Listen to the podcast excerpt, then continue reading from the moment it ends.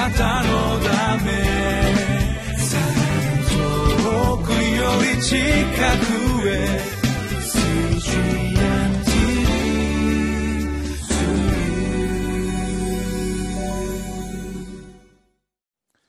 皆さんこんにちは。博多キリスト教会のサミ武と申します。今日は1月の31日。聖書箇所はコリント人への手紙第一。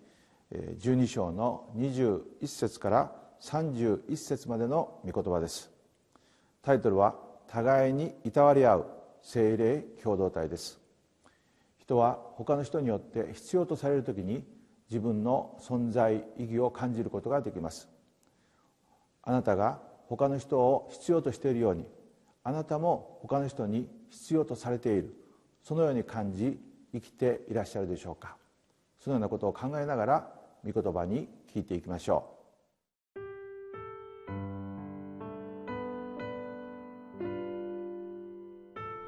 コリント人への手紙第一12章21節から31節。そこで目が手に向かって、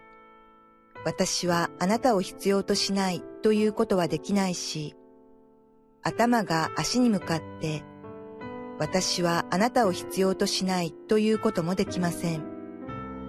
それどころか、体の中で比較的に弱いと見られる器官が、かえってなくてはならないものなのです。また私たちは、体の中で比較的に尊くないとみなす期間をことさらに尊びます。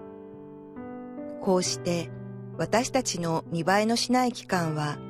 ことさらに良い格好になりますが、格好の良い期間にはその必要がありません。しかし神は劣ったところをことさらに尊んで、体をこのように調和させてくださったのです。それは体の中に分裂がなく、各部分が互いにいたわり合うためです。もし一つの部分が苦しめば、すべての部分が共に苦しみ、もし一つの部分が尊ばれれば、すべての部分が共に喜ぶのです。あなた方はキリストの体であって、一人一人は各機関なのです。そして神は教会の中で人々を次のように任命されました。すなわち、第一に使徒、次に預言者、次に教師、それから奇跡を行う者、それから癒しの賜物を持つ者、助ける者、治める者、威厳を語る者などです。皆が使徒でしょうか。皆が預言者でしょうか。皆が教師でしょうか。皆が奇跡を行うものでしょうか。皆が癒しの賜物を持っているでしょうか。皆が威厳を語るでしょうか？皆が解き明かしをするでしょうか？あなた方はより優れた賜物を熱心に求めなさい。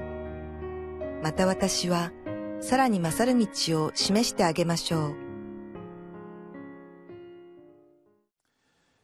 前回の歌詞で私たちはキリストの体に属するものでありそれぞれがその器官であるということを学びました器官は体から独立して存在するものではなくその一部である時にその存在は認められそしてその機能を発揮することができることを学びました。さてそこで私たちはこのキリストに属するということは分かるのですけれども自分自身の存在について何か心もとなく自信を持つことができない。そのように思う時があります。それは自分自身はあまりにも弱くそして神様のためにも人のためにも役に立っていないそのように感じることがあるわけであります。そういう時には自分のような存在はいない方がましだ。あるいはあ全然人に役にも立っていないし足手まといになっているだけだ。このように感じるわけであります。しかし聖書を見るとそうではないということが書かれています。21節を見ますとそこで目が手に向かって私はあなたを必要としないということはできないし頭が足に向かって私はあなたを必要としないということもできませんというふうに書かれています。この目というものが手に向かって私は手のように何かをしっかりと掴むことはできないと言って悩んだりあるいはこの頭が私は足のように速く走ることはできないと言って悩むそのようなことがあります、えー、ただあ違うということだけで自分の存在が何か劣ったもののように感じる、えー、そのような時がありまたその結果自分自身を見失ってしまうそういうことが起こってきます。しかし続けて聖書はこのように言っています。22節23節でそれどころか体の中で比較的に弱いと見られる器官がかえってなくてはならないものなのです。また私たちは体の中で比較的に尊くないとみなす器官をことさらに尊います。こうして私たちの見栄えのしない器官はことさらに良い格好になりますがと書かれています。すなわち比較的弱いと見られる存在役に立たないそのように思われる目立たない存在がむしろなくてはならない存在であるということであります。教会の中でも非常に活発にたわものを発揮して人の前で目立つ奉仕をする人がいます。その時にあああの人はこの教会にとってはなくてならないそういう存在だというふうに、えー、言ったりまた自分もそう感じる時があります。逆に例えば高齢者の方やまた病気を持っておられたり障害を持っておられる方々がいらっしゃいますがそうした方々が人前で何かこの目立つ奉仕ができないそんな時があります。そういった時に人からもまた自分も何か自分が役に立っていないようなそのようないてもいなくても変わらないような存在のように感じるかもしれません。しかし聖書はそうは言っていないのであります、えそのような存在も必ず必要だということが聖書の中に書かれています。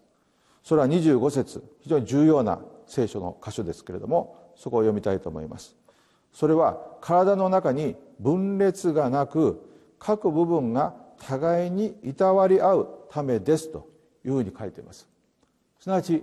そのような方々を通して分裂が予防されそして互いにいたわり合うそのような愛の技が起きるということをここで書かれているわけであります。弱さやいろんな問題を持っている方を見るときに私たちのうちにキリストの愛が注がれてそしていたわる心時に憐れむ心が与えられてきます。そして互いにいたわる者もいたわりを受ける者も互いに愛し合いながら私たちは恵みを受けることができるわけであります。ある人は人の世話になることを嫌がるそういう人がいます。自分のプライドが邪魔をしているわけです。自分は人の世話にはなりたくない、え、全部自分でしたい。そういう人がいます。また逆に、え、何もかも全部人にやってもらうこと。それを当然のことと考えて、えー、自分の思うようにならない時に不平不満を言う、えー、そういう人もいます。しかし聖書が言っていることはそうではなくて私たちが互いの弱さを知りつつ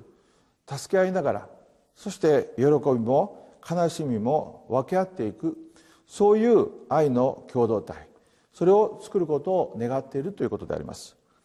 26節27節を見ますともし一つの部分が苦しめば全ての部分が共に苦しみもし一つの部分が尊ばれれば全ての部分が共に喜ぶのです。そのように書かれています。私には何もできない。そのように言う方がいらっしゃいますけれども私たち皆が与えられている一つの重要な働きがあります。それは祈るということです。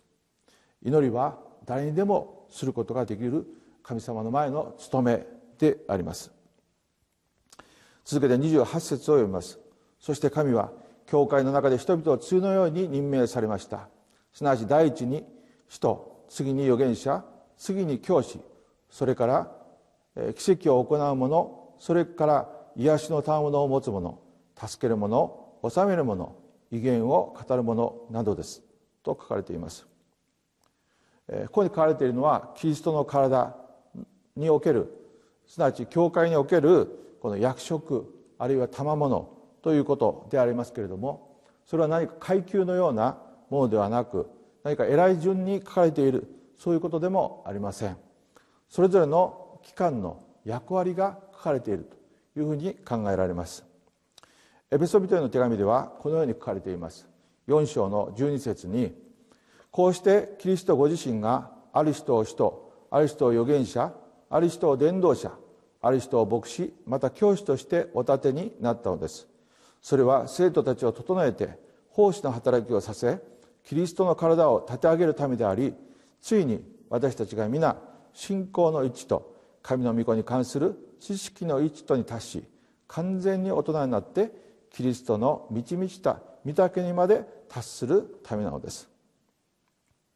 そうです。それぞれに役割があり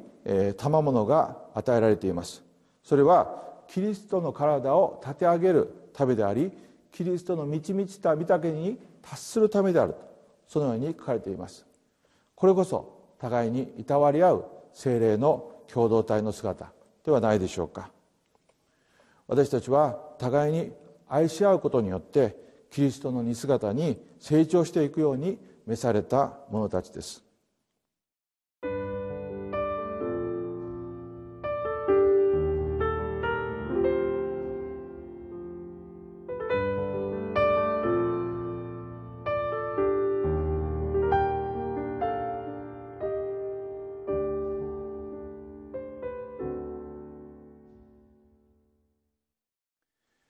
かがでしょうか？私たちは皆弱さを持っています。弱さのゆえに用いられないとかあるいは存在意義がないそのように感じることがあるかもしれません。しかし神様はその弱さをも用いる計画をお持ちです。その弱さを通して私たちは互いに愛し合うことを教えそしてキリストの似姿に変えようとしておられる。そのことを覚えて今日も歩んでいきたいと思います。お祈りしましょう。愛する天のお父様今日も御言葉によって励まし教えてくださり感謝いたします。自らの弱さだけを見るときにしばしば落ち込んだりそして自分の存在が意義がないように思う時がありますけれども神様はあえてそのようなものを選びそして召して用い用いてくださることを感謝いたします。今日もイエス様を見上げながら御霊によって歩むことができるように導いてください。すべてを感謝してイエス様皆によってお祈りいたします。アーメン。あなたのため